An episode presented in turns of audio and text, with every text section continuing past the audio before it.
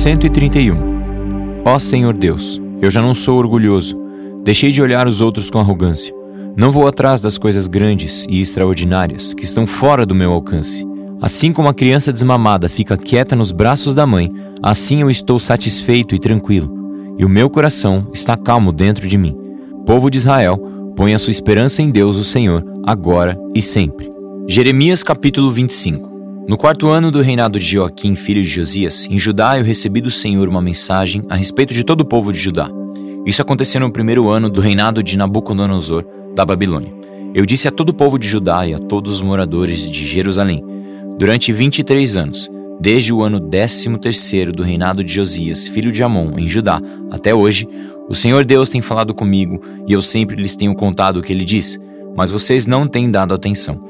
Vocês não ouviram nem deram atenção, embora o Senhor continuasse a enviar os seus servos, os profetas.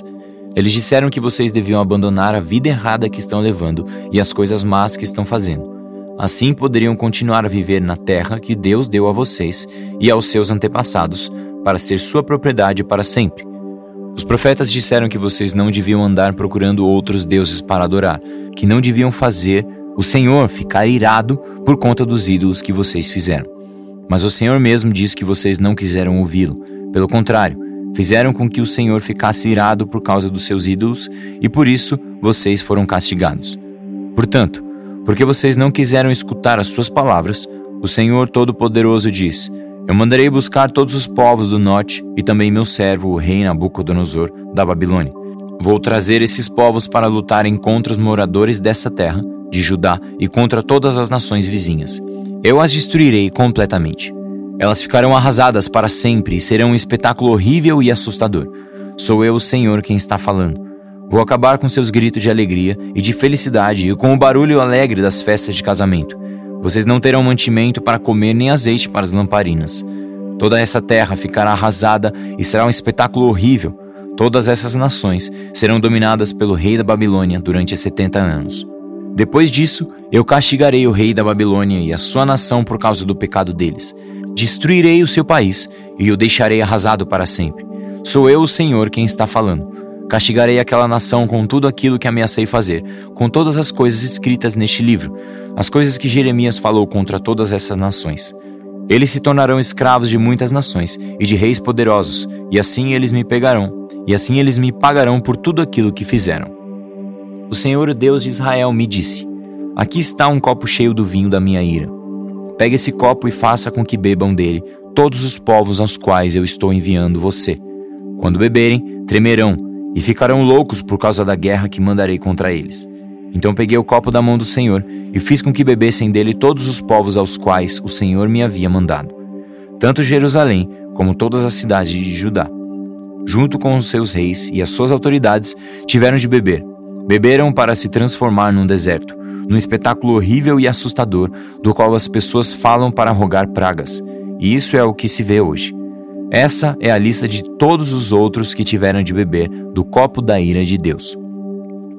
O rei do Egito, os seus oficiais e as suas autoridades, todos os egípcios e todos os estrangeiros no Egito, todos os reis da terra de Uz, todos os governadores das cidades dos filisteus, Asquelon, Gaza, Ecrom e o que resta de Asdod, todo o povo de Edom, Moabe e Amon, todos os reis de Tiro e de Sidom, todos os reis das terras que ficam no litoral do mar Mediterrâneo, a cidade de Dedã, Temá e Bus, todos os povos que cortam curto o cabelo, todos os reis da Arábia, todos os reis das tribos do deserto, todos os reis de Zinri, Elão e Média, todos os reis do norte de longe e de perto, um depois do outro. Todas as nações do mundo tiveram de beber, e o último que vai beber será o rei da Babilônia. Aí Deus me disse: Diga ao povo que eu, o Senhor Todo-Poderoso, o Deus de Israel, estou mandando que eles bebam até ficarem bêbados e vomitarem, até caírem e não poderem mais se levantar por causa da guerra que mandarei contra eles. E se eles não quiserem pegar o copo da sua mão, Jeremias, se recusarem beber, diga que o Senhor Todo-Poderoso disse que eles serão obrigados a beber. Começarei a destruição pela minha própria cidade Será que eles estão pensando que vão escapar do castigo? De jeito nenhum. Eles serão castigados, pois eu mandarei guerra a todos os povos do mundo. Eu, o Senhor Todo-Poderoso, estou falando. Você, Jeremias, anuncie tudo o que eu disse. Diga a este povo o seguinte: O Senhor vai trovejar lá do céu e falar lá do lugar santo onde mora. Ele trovejará contra o seu povo, gritará como aqueles que pisam uvas para fazer vinho, e todos na terra o ouvirão. O estrondo será ouvido no mundo inteiro, pois Deus tem uma acusação para fazer contra as nações. Ele julgará todas as pessoas e matará os maus. O Senhor Deus está falando. O Senhor Todo-Poderoso diz que a desgraça passará de uma nação para outra e que uma grande tempestade está se formando nos fins da terra. Naquele dia, os corpos daqueles que o Senhor matou serão espalhados pelo mundo inteiro. Ninguém chorará por eles. Os corpos deles não serão recolhidos, nem sepultados. Ficarão largados no chão como esterco. Vocês, autoridades, gritem. Vocês que guiam o rebanho do meu povo, gritem bem alto. Chorem e rolem no pó. Chegou a hora de vocês serem mortos. Vocês cairão como mortos, como se fossem carneiros escolhidos. Os líderes do povo não escaparão, nem se salvarão. Eles gritam e gemem de aflição, pois Deus, na sua ira, destruiu a nação deles e arrasou as suas terras tão cheias de paz. Deus abandonou o seu povo como um leão que abandona a sua cova. Os horrores da guerra e a violenta ira de Deus transformaram o país num deserto. Jeremias, capítulo 26 Logo que Jeoaquim, filho de Osias, se tornou rei de Judá, o Senhor Deus me disse: Fique no pátio do templo e diga tudo o que mandei você dizer ao povo que vem da cidade de Judá para adorar no templo. Não deixe de dizer nada do que eu mandei. Pode ser que eles deem atenção e abandonem os seus maus caminhos.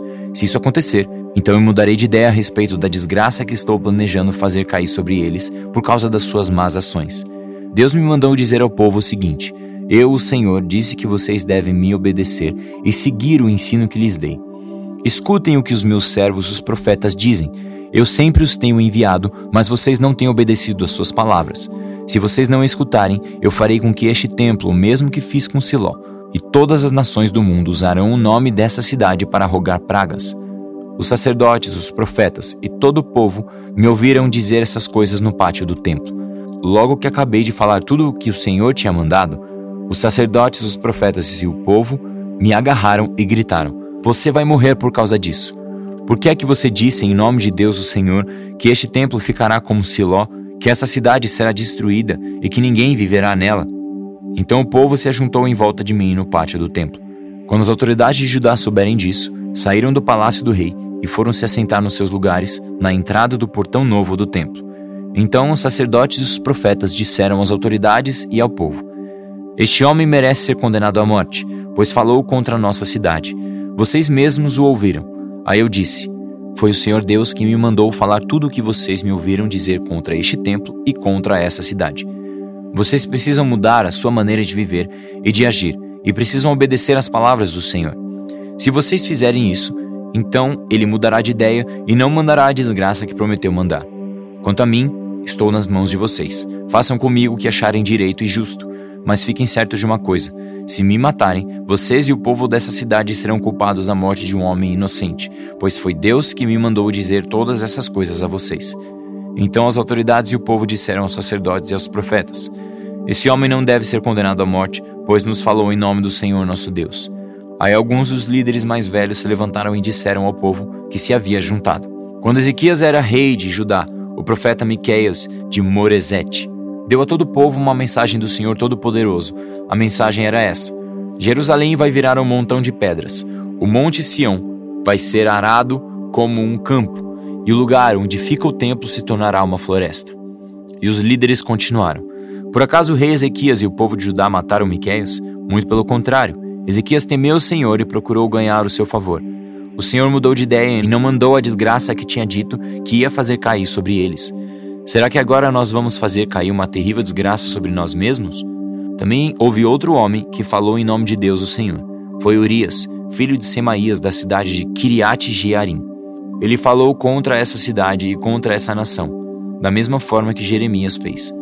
Quando o rei Joaquim e os seus soldados e os seus oficiais souberam do que Urias tinha dito, o rei mandou que o matassem. Mas Urias, sabendo disso, ficou com medo e fugiu para o Egito. Porém, o rei Joaquim mandou Eunatã, filho de Aquibor, e alguns outros homens para o Egito para pegarem Urias. Eles trouxeram Urias do Egito e o entregaram a Joaquim, e ele o mandou matar e jogar o corpo no cemitério público. Eu só não fui entregue ao povo para ser morto, porque Aicã, filho de Zafã, me protegeu. Tiago, capítulo 3 Meus irmãos, somente poucos de vocês deveriam se tornar mestres na igreja, pois vocês sabem que nós, os que ensinamos, seremos julgados com mais rigor do que os outros. Todos nós sempre cometemos erros. Quem não comete nenhum erro no que diz é uma pessoa madura, capaz de controlar todo o seu corpo. Até na boca dos cavalos colocamos um freio para que nos obedeçam, e assim fazemos com que vão aonde queremos. Pensem no navio, grande como é, empurrado por ventos fortes. Ele é guiado por um pequeno leme e vai aonde o piloto quer. É isto que acontece com a língua. Mesmo pequena, ela se gaba de grandes coisas. Vejam como uma grande floresta pode ser incendiada por uma pequena chama. A língua é um fogo. Ela é um mundo de maldade. Ocupa o seu lugar no nosso corpo e espalha o mal em todo o nosso ser. Com o fogo que vem do próprio inferno, ela põe toda a nossa vida em chamas.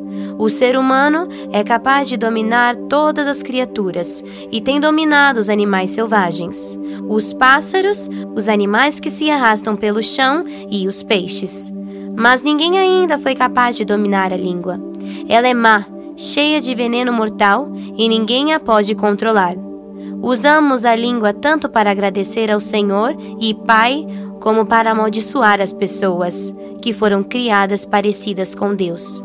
Da mesma boca saem palavras tanto de agradecimento como de maldição. Meus irmãos, isso não deve ser assim. Por acaso pode a mesma fonte jorrar água doce e água amarga? Meus irmãos, por acaso pode uma figueira dar azeitonas ou um pé de uva dar figos? Assim também, uma fonte de água salgada não pode dar água doce. Existe entre vocês alguém que seja sábio e inteligente? Pois então, que prove isso pelo seu bom comportamento e pelas suas ações, praticadas com humildade e sabedoria. Mas, se no coração de vocês existe inveja, amargura e egoísmo, então não mintam contra a verdade, gabando-se de serem sábios. Essa espécie de sabedoria não vem do céu. Ela é deste mundo e da nossa natureza humana, e é diabólica. Pois onde há inveja e egoísmo, há também confusão e todo tipo de coisas más. A sabedoria que vem do céu é, antes de tudo, pura e é também pacífica, bondosa e amigável. Ela é cheia de misericórdia, produz uma colheita de boas ações, não trata os outros pela sua aparência e é livre de fingimento pois a bondade é a colheita produzida pelas sementes que foram plantadas pelos que trabalham em favor da paz.